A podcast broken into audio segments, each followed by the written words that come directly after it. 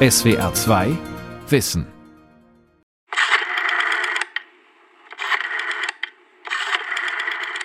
München, 5. September 1972. Olympische Spiele. Der ARD-Radioreporter Peter Langer steht morgens um kurz nach 7 Uhr in einer Telefonzelle im Olympischen Dorf. Und er berichtet von einem Geschehen, das noch niemand um ihn herum begreifen kann. Die Rede ist von einem Terroranschlag. Das Olympische Dorf bietet vor dem Hintergrund dieses Ereignisses gewissermaßen ein gespenstisches Bild. Ich sehe aus dieser Telefonzelle hinaus und sehe Sportler, die an ihre Kampfstätten eilen und offenbar von nichts wissen. Die Olympischen Spiele 1972. Münchens Sommertragödie von Michael Kuhlmann. Was scheint passiert zu sein, so muss ich formulieren. Ich wurde durch einen Anruf geweckt, kam ins Dorf, fand ein relativ friedliches Bild zunächst vor und kam dann in Richtung auf das israelische Haus zugehend vor, ich möchte mal sagen, nicht eine Wand, aber ein Kordon von Ordnungshütern, äh, die mir sagten, dass ich nicht weitergehen könnte. Nur langsam erfährt Peter Langer, was geschehen ist. Palästinenser haben das israelische Mannschaftsquartier überfallen. Sie haben zwei Israelis ermordet und neun als Geiseln genommen. Es ist der elfte Tag der Olympischen Spiele. Für die 8000 Sportlerinnen und Sportler ist nicht klar, wie und ob es weitergeht. Die Turnerin Karin Jans aus der DDR wird am Mittag planmäßig mit ihrer Mannschaft zurückfliegen. Nach Hause, nach Ostberlin. Als wir frühmorgens aufstanden und sich allmählich dieser Anschlag rumgesprochen hat und wir zunächst nur ganz wenige Informationen bekamen, waren alle schockiert. Unser Herz war bei denen, die da so fürchterliche Opfer zu beklagen hatten und wir konnten einfach nicht verstehen, wie sowas ausgerechnet zu Olympischen Spielen und dann noch sozusagen wie vor der Tür des eigenen Lebens, als wir im Olympischen Dorf wohnten, stattfand. Das war schon so abscheulich, unbeschreiblich. Man kann gar nicht die schlimmen Worte finden, wie wir das damals empfunden haben, was da passiert ist. Erst gegen 16 Uhr unterbricht das Internationale Olympische Komitee die Spiele. Die israelische Hürdenläuferin Esther Schachamarow hatte eigentlich am nächsten Tag an den Start gehen wollen. Das zählt nun alles nicht mehr. Im Gespräch mit der deutschen Journalistin Zwie Schnabel sagt sie 1982, zehn Jahre nach den Ereignissen in München, Für mich war es natürlich eine schreckliche Tragödie. Ich fuhr zur Olympiade mit großen Hoffnungen und weit gesteckten Zielen. Es war die erste Olympiade, für die wir uns vorbereitet hatten. Vier Jahre lang haben wir daran gearbeitet. Mein Trainer wurde ermordet und das ist meine persönliche Tragödie. Mein Trainer Shapira war mir wie ein Vater. Eine Tragödie, die man nicht vergessen kann. Es sind schon zehn Jahre vergangen, aber mir ist, als wäre es gestern gewesen. Am Ende ermorden die Palästinenser alle ihre neun Geiseln, außerdem einen deutschen Polizisten. Das Olympia-Attentat vom 5. September 1972 hat etwas gemein mit den Anschlägen vom 11. September 2001. Fast niemand hatte Terrorismus dieser Dimension zuvor für möglich gehalten. Der Chef des Organisationskomitees Willi Daume wollte die Spiele abbrechen, aber Diese Worte des IOC-Präsidenten Avery Brundage vom Tag danach sind heute Sportgeschichte. Auch wenn die Spiele weitergingen, sie waren nicht mehr dieselben. Das wussten auch die deutschen Gastgeber. Für sie waren die Münchner Spiele mehr gewesen als nur das größte Sportfest der Welt. Nur 27 Jahre nach dem Ende des Zweiten Weltkriegs durfte Deutschland wieder Olympische Spiele ausrichten. Der Historiker Kai Schiller von der Durham University in Großbritannien. Sie symbolisierten sozusagen das Angekommensein in der internationalen Staatengemeinschaft. Gerade nachdem der Nationalsozialismus die Berliner Olympischen Spiele 1936 abgehalten hatte, um die Welt zum Narren zu halten oder um die wahren Intentionen des Nationalsozialismus zu verbergen, war es ganz wichtig, dass man nochmal Olympische Spiele bekam, die der Welt ein anderes Deutschland zeigen konnten. Aus dem Nichts hatte München ein Olympiagelände aus dem Boden gestampft, das weltweit seinesgleichen suchte. Gewaltige Sportstätten lagen halb versteckt in einer weichen, heiteren Landschaft. Überwölbt von einem riesigen, transparenten Zeltdach aus Plexiglas. Das hielt zwar den Regen nicht so effektiv von den Sitzreihen fern wie vier Jahre später das Dach der tristgrauen Betonschüssel von Montreal. Aber es ließ viel Licht ins Stadion, ließ es hell und freundlich wirken und wurde so zu einer Architekturikone des 20. Jahrhunderts. Und es war ein bewusster architektonischer Konter gegen Hitlers Berliner Olympiastadion. 5000 Bauleute aus vielen Ländern hatten hier gearbeitet. Und anders als bei heutigen Großprojekten in Karlsruhe, Berlin oder Stuttgart wurde 1972 fast alles schneller fertig als geplant. Am Samstag, dem 26. August 1972 um 15 Uhr ist es soweit. ARD-Reporter Oskar Klose berichtet von der Pressetribüne im Stadion. Die Spiele der 20. Olympiade werden in wenigen Augenblicken hier beginnen und es ist ein wunderschöner Tag in Bayern. In dieser bayerischen Landeshauptstadt, die man ja heimlich immer wieder die Hauptstadt Deutschlands nennt. Die Sonne scheint an einem, wie kann es in Bayern anders sein, weiß-blauen Himmel.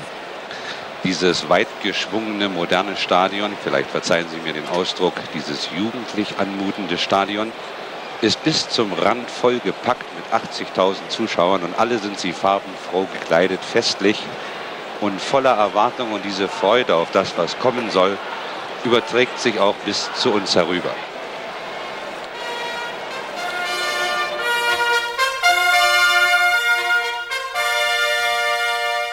Eine Stimmung breitete sich aus, wie sie die Welt von den Deutschen wohl nicht erwartet hätte.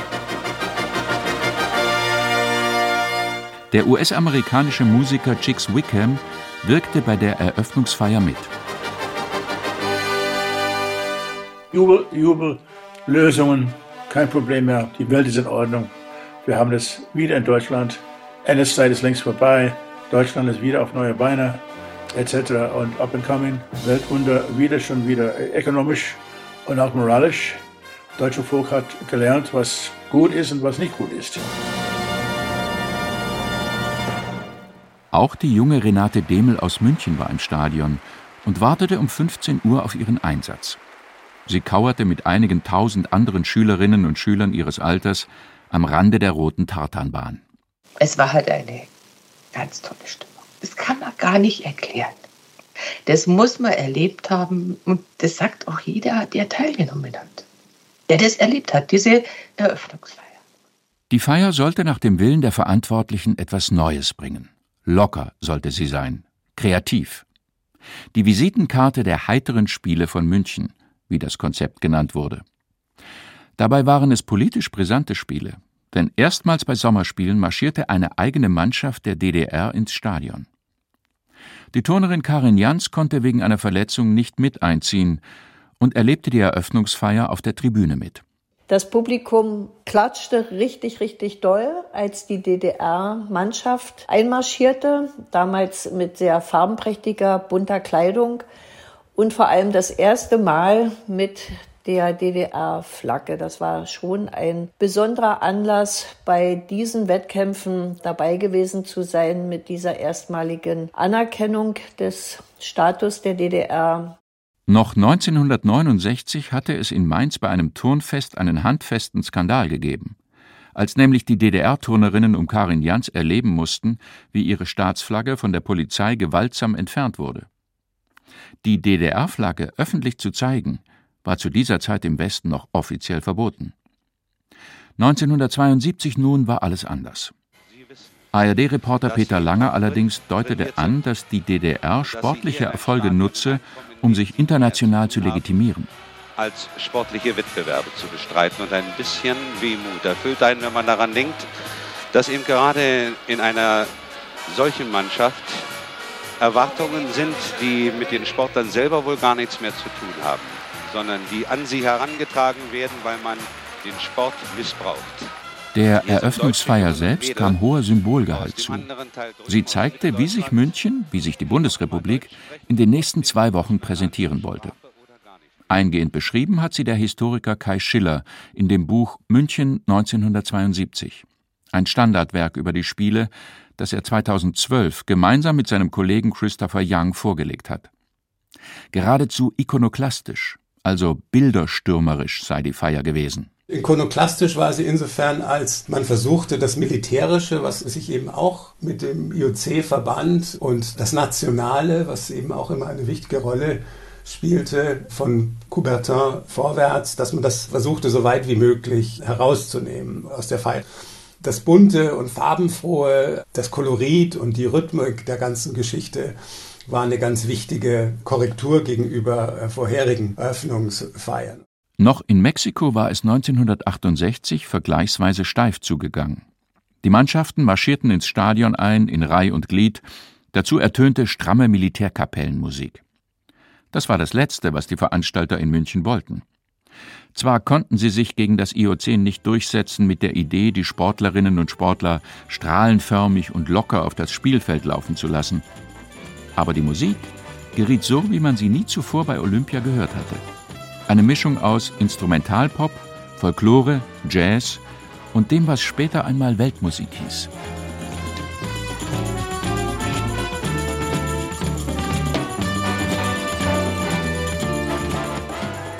Wie hier im Fall von Brasilien versuchte man in vielen Momenten, die Musik dem jeweiligen Land anzupassen, dessen Mannschaft gerade ins Stadion einzog.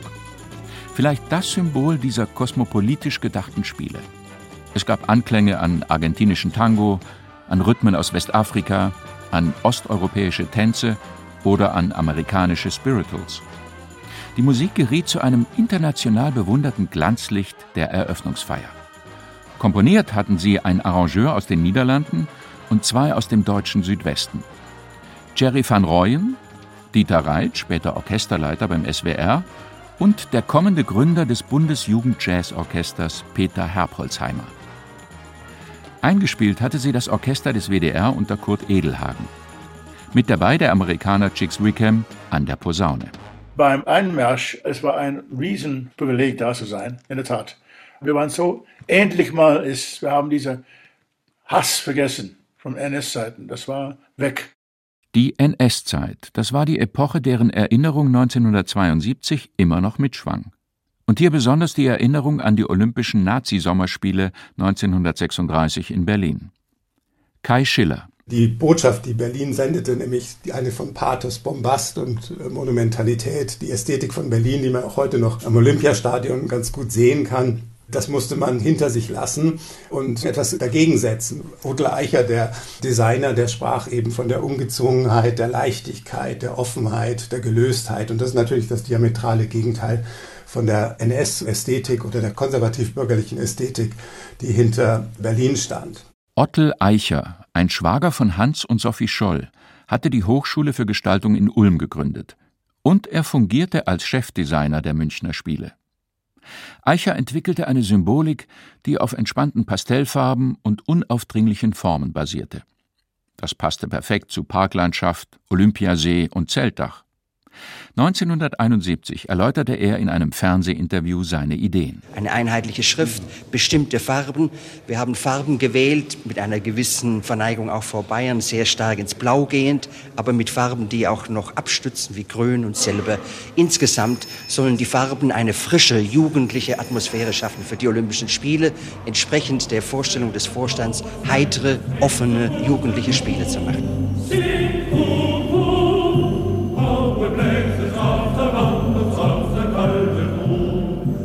Jugendlich geriet während der Eröffnungsfeier besonders jener Programmpunkt, dessen Bilder mehr als alle anderen um die Welt gingen. Der Gruß der Jugend.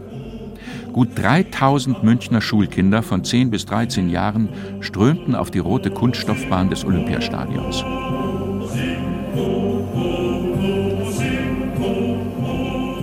Dort tanzten sie mit Blumengirlanden und Sträußen die Choreografie zu einem englischen Sommerkanon aus dem Mittelalter, den Karl Orff bearbeitet hatte.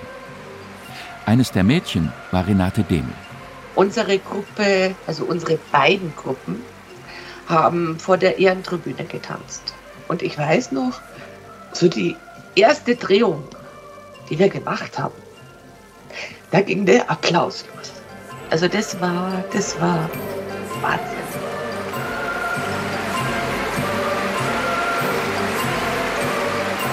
Die Kleidung allerdings hatten ihre Eltern selbst bezahlen müssen.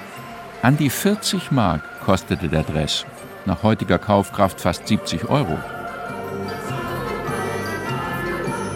Vielen Kindern aus ärmeren Familien, die gern mitgemacht hätten, blieb der Auftritt deshalb verwehrt. Ursprünglich sollten die Eltern neben der Kleidung auch den Blumenschmuck für noch einmal so viel Geld selbst bezahlen. Da allerdings machten sie nicht mehr mit. Daraufhin sind die Sträuße und die Bögen von uns selber gemacht worden. Und da sind so richtige Arbeitsbrigaden, könnte man sagen, gegründet worden. Und es gab in der Blumenau eine Schule. Und da mussten wir diese Papierblumen drehen. Also hat halt jeder so seine Aufgabe gehabt. Und es war eben die Möglichkeit, diesen Kostenpunkt da rauszunehmen, um es insgesamt billiger zu machen. Eine typisch pragmatische Regelung dieser Spiele. Auch die zahlreichen Ärzte, die bei Olympia Tag für Tag Dienst schoben, taten das praktisch unentgeltlich. Zwei der vielen Punkte, die dazu beitrugen, dass die bis dahin größten Olympischen Spiele zum Schnäppchenpreis zu haben waren. Sie kosteten nach heutiger Kaufkraft gut drei Milliarden Euro. Zum Vergleich, die Spiele von Tokio 2021 kosteten 12 Milliarden. Die heiteren Spiele waren als preiswerte Spiele angelegt, auch weil sie auf Potenzial setzten, das man ohnehin nicht kaufen konnte. Die DDR-Turnerin Karin Jans. Das Gastgeberland und insbesondere die Gastgeberstadt München präsentierten sich hervorragend während dieser Olympischen Spiele. Das war an vielen Details erkennbar. Alles war feierlich geschmückt. Es gab sehr viel Positives, wenn man unterwegs war und fremden Menschen begegnete, natürlich darunter Einwohnern von München und vielleicht auch von anderswoher. Und insgesamt war dadurch auch die Atmosphäre sehr gut. Es war zu sehen, es war zu fühlen, dass es ein Highlight ist. Und auch der Sport selbst half dabei mit, durch große, mitunter symbolische Leistungen. 1936 war es der Afroamerikaner Jesse Owens gewesen, der gegenüber den rassistischen Berliner Gastgebern die Fahne der freien Welt hochgehalten hatte. 1972 gehörten die Münchner Gastgeber selbst zur freien Welt. Jetzt war es ein jüdischer Amerikaner, der die menschenfeindlichen Lügen, die das Weltbild von Berlin 1936 geprägt hatten, nachträglich noch einmal pulverisierte. Es ist das Rennen eines Mannes, das Rennen von Mark Spitz, er begann damit beim Endlauf über 200 Meter Delfinschwimmen. Der jetzt bei der letzten Wende ist, alles deklassiert in Grund und Boden schwimmt. 1,28,90. Mark Spitz gewann die sieben Goldmedaillen mit sieben Weltrekorden und stellte damit einen Rekord auf, der bis ins nächste Jahrtausend halten sollte. Der Triumph des Mannes, der in Mexiko so versagte, der hier sieben Goldmedaillen gewinnen will und der jetzt im Augenblick die erste Goldmedaille holt mit neuer Weltrekordzeit von 2 Minuten und 70 Hundertstel Sekunden. In jenem Olympiabecken, das 1972 als schnellstes Becken der Welt galt, mussten die deutschen Gastgeber ihre Medaillenhoffnungen begraben. Mark Spitz, Gary Hall und Robin Beckhaus.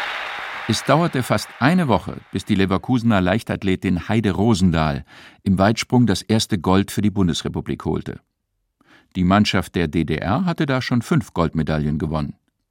Dazu beigetragen hatte auch die Riege der Turnerinnen um Karin Jans, etwa beim Pferdsprung. Als ich meinen ersten Sprung Yamashita mit ganzer Drehung um die Körperlängsachse ausführte, tobte das Publikum und die westdeutsche Kampfrichterin damals gab sogar 10,0 Punkte für diesen Sprung.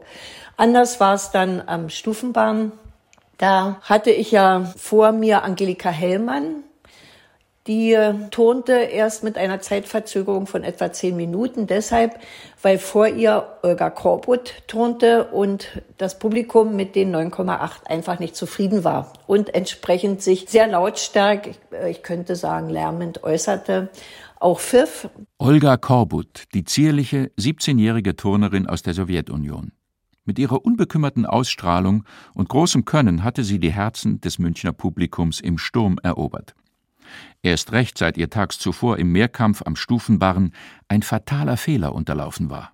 Natürlich wahnsinniges Pech für Olga Korbut, die ja so hervorragend zu turnen versteht, dass sie ausgerechnet am Stufenbarren ihrem besten Gerät patzte, als sie schon an das Gerät ging. Sie blieb an der Matte hängen, kam dann völlig aus dem Rhythmus und bekam nur 7,50 Punkte. Damit ist sie auf den zehnten Platz zurückgefallen und es ist plötzlich für sie überhaupt keine Chance mehr, nun eine Medaille zu gewinnen. Sie war schon so nahe praktisch an der Goldmedaille oder mindestens an der silbernen. Tamara Tags darauf in der Einzelprüfung am Stufenbarren hatte Olga Korbut dann spektakulär geturnt.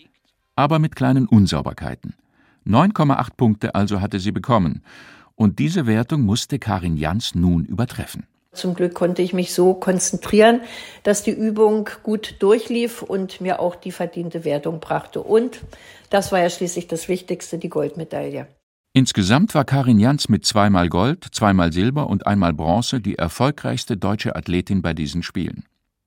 Im Ganzen hatte die DDR in München jenen Aufstieg begonnen, der sie einige Jahre später zur Nummer zwei im Weltsport machte. Und auch global hatten sich Trends umgekehrt. 1968 in Mexiko waren die USA noch mit Abstand stärkste Nation gewesen. Jetzt, 1972, hatten die Sowjets aufgeschlossen. So war es geradezu symbolisch, dass im Basketballfinale ausgerechnet die USA und die UdSSR aufeinandertrafen. In der kochenden Halle vor 7000 Zuschauern geriet das Spiel tief in der Nacht zu einem der größten Krimis der olympischen Geschichte. Drei Sekunden vor Schluss führte die Sowjetunion hauchdünn mit 49 zu 48. Ja, die Russen waren eine gute Mannschaft, sehr gute Mannschaft. Die hatten ein paar Distanzschütze da drin, da war der Kleine, der schoss. Sagt der langjährige Sportchef des WDR Dietmar Schott. Selbst früherer Oberliga-Basketballer berichtete Schott als junger Reporter der ARD-Olympiawelle vom Endspiel. Ist das spannend? Was ist das eine Spannung hier in diesem olympischen Finale? Denn dort hatte der Amerikaner Doug Collins zwei Freiwürfe zugesprochen bekommen und versenkte sie im Korb. 50 zu 49 für die USA. Noch drei Sekunden und ein letzter Spielzug der Sowjets, da ertönte die Sirene. Ein Spiel voller Dramatik schien zu Ende und die Amerikaner jubelten über Gold. In Wahrheit aber war die Sirene irrtümlich erklungen. Es hatte technische Probleme und Missverständnisse bei der Zeitmessung gegeben. In diesem Chaos ordneten die Schiedsrichter eine Verlängerung an, die der Generalsekretär des Basketball-Weltverbandes verkündete. Drei Sekunden. Die Russen hatten Einwurf und da stand ja auf das Messerschneide. 50 zu 49 führen die Amerikaner. Sie stehen unmittelbar vor dem achten Olympiagewinn. Ihr 63. Spiel bei olympischen Basketballturnieren. Sie haben noch keines verloren. Die Russen, die schon mit acht Punkten Unterschied geführt haben, Sie sind jetzt etwas deprimiert. Sie wissen auch, dass Sie kaum noch eine Chance haben. Ein ganz weiter Wurf könnte Sie noch retten. Jetzt versuchen Sie es nochmal mit Alexander Bielow. Der steigt hoch. Komm! Sieg für die Russen! Trotz solcher Momente für die Sportgeschichtsbücher. Seit dem palästinensischen Attentat war die Stimmung der einst so heiteren Spiele verflogen. Olympia konnte nur noch über die Bühne gebracht werden. Als die Spiele zwei Tage nach dem Basketballfinale zu Ende waren, konnten die USA insgesamt 33 Goldmedaillen verbuchen, die Sowjetunion aber ganze 50. Die Wachablösung im Weltsport war perfekt. Dass die letzte Goldmedaille dieser Spiele im Preis der Nationen, dem traditionellen Jagdspringen, an die deutschen Gastgeber ging, bedeutete da auch nicht mehr viel. Zwei Stunden später wurden die tragisch gewordenen, einst zur heiteren Spiele mit einer bewusst leise gehaltenen Schlussfeier beendet. Nicht einmal das Wetter war noch zu vergleichen mit der strahlenden Eröffnung. Es war ein kalter, dunkler Abend im Herbstwind. 80.000 Zuschauer noch einmal im Olympiastadion und oben auf der großen schwarzen Anzeigentafel leuchten golden die fünf olympischen Ringe steht das Wort München 1972.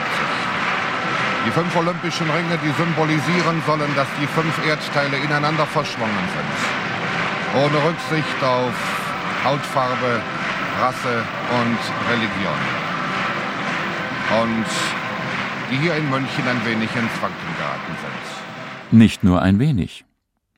Denn manche Beobachter zweifelten, ob es künftig Olympische Spiele überhaupt noch einmal werde geben können. Der Stadionsprecher, der Schauspieler Joachim Fuchsberger, führte die Zuschauer durch die Zeremonie in einem zeitweise abgedunkelten Olympiastadion. Plötzlich aber wurde es rund um die Sprecherkabine unruhig. Fuchsberger bekam mitgeteilt, dass sich auf das Stadion mehrere nicht identifizierbare Flugobjekte zubewegten. Drohte ein Angriff mit Bomben? Fuchsberger wusste, dass er mit ein paar falschen Worten eine Massenpanik auslösen konnte, mit Hunderten, womöglich Tausenden Toten und Verletzten. Er überlegte kurz und entschied sich dann, den 80.000 Zuschauern kein Wort zu sagen. Es steht mir heute noch wie ein Albtraum manchmal vor meinem inneren Auge und ich, ich werde das, werd das nie mehr los, glaube ich. So Fuchsberger 2005 im Hessischen Rundfunk. Die Warnung entpuppte sich bald darauf als Fehlalarm. Ein solches Schreckensszenario sollte erst 29 Jahre später wahr werden, auf den Tag genau, am 11. September 2001. Die von den Palästinensern zerstörten heiteren Spiele von 1972, deren Fanfare bei der Schlussfeier im Radio nur mehr verhallt zu hören war, wie aus einer anderen Zeit. Sie hätten Olympia womöglich einen Weg in die Zukunft weisen können. Ein Olympia ohne Nationalismus. Ein Olympia, bei dem auch das Publikum nicht nur die eigenen Sportler anfeuerte und schon morgens bei den Vorläufen fast das gesamte Stadion füllte. Das Stadion es ist nur teilweise erleuchtet. Ein Publikum, dem britische Journalisten während der Spiele den olympischen Rekord in Begeisterung zuerkannten. Ein Olympia, bei dem nicht nur Medaillen zählten und bei dem das Gastgeberland bescheiden auftrat. Dass aber die ersten zehn Tage von München eine einzelne Sternstunde der olympischen Geschichte blieben, ordnet der Historiker Kai Schiller in einen größeren Zusammenhang ein. Er zitiert ein Wort seines Kollegen Michael Ruck. Man kann sagen, dass sie das Ende des kurzen Sommers der konkreten Utopie, wie es eine Historiker genannt hat, markieren. Dieser Fortschrittsoptimismus, der sich in den Spielen ausdrückt, der kam eben nach 72 sicher auch teilweise durch den Terroranschlag bedingt, aber vor allen Dingen durch größere Zusammenhänge bedingt zu einem Ende. Denn gerade erst hatte der Club of Rome die Menschheit aufgeklärt über die Grenzen des Wachstums. 1973 bereitete die erste Ölkrise dem Optimismus ein Ende. 1976 kehrte die Massenarbeitslosigkeit zurück. Und um 1980 zog eine neue politische Eiszeit herauf zwischen Ost und West. Immerhin, die Bauten von München haben sich bewährt. Nicht nur während der Spiele, sondern auch danach, über Jahrzehnte. Das Stadion, die Sporthalle und sogar das Olympische Dorf, das heute zu den gefragten Wohnquartieren der Stadt gehört. Das ist München wirklich sehr gut gelungen, also dass man Sachen schuf, die Beständigkeit haben. Ich glaube, der Münchner Olympiapark ist einer der meistbesuchten Parks in Europa sicher oder in der Welt. Die israelische Hürdenläuferin Esther Shachamarov setzte ihre Laufbahn nach den Spielen fort. In Montreal 1976 kam sie ins 100-Meter-Finale und wurde Sechste.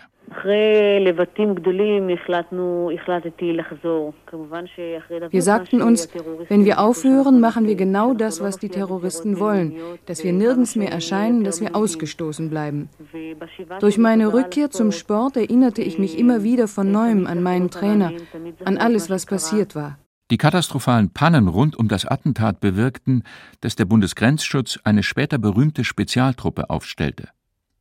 Da mit einem solchen Anschlag auch außerhalb Deutschlands niemand zuvor wirklich gerechnet hatte, plädierte Hans-Jochen Vogel, der die Spiele 1966 nach München geholt hatte, an deren letztem Abend für Milde gegenüber den Gastgebern. Vielleicht lässt die Welt diesem Land Gerechtigkeit widerfahren und nimmt stärker noch als jetzt zur Kenntnis, dass ja dieses Unheil nicht von Deutschen verursacht worden ist, sondern von Fremden, für die ich gar nicht ein ganzes Volk oder ein Land verantwortlich machen will, in diese Stadt hineingetragen worden ist. Einen ähnlichen Aspekt betont heute der amerikanische Musiker Chicks Wickham.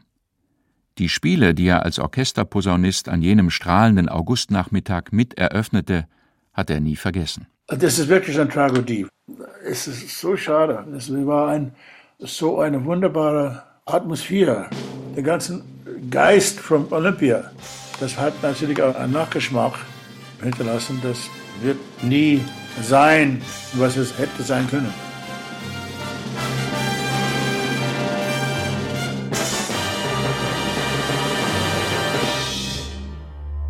SWR 2 Wissen Die Olympischen Spiele 1972. Münchens Sommertragödie von Michael Kuhlmann. Sprecher Udo Rau. Redaktion Lukas Meyer-Blankenburg. Regie Günter Maurer. SWR 2 Wissen. Manuskripte und weiterführende Informationen zu unserem Podcast und den einzelnen Folgen gibt es unter swr2wissen.de.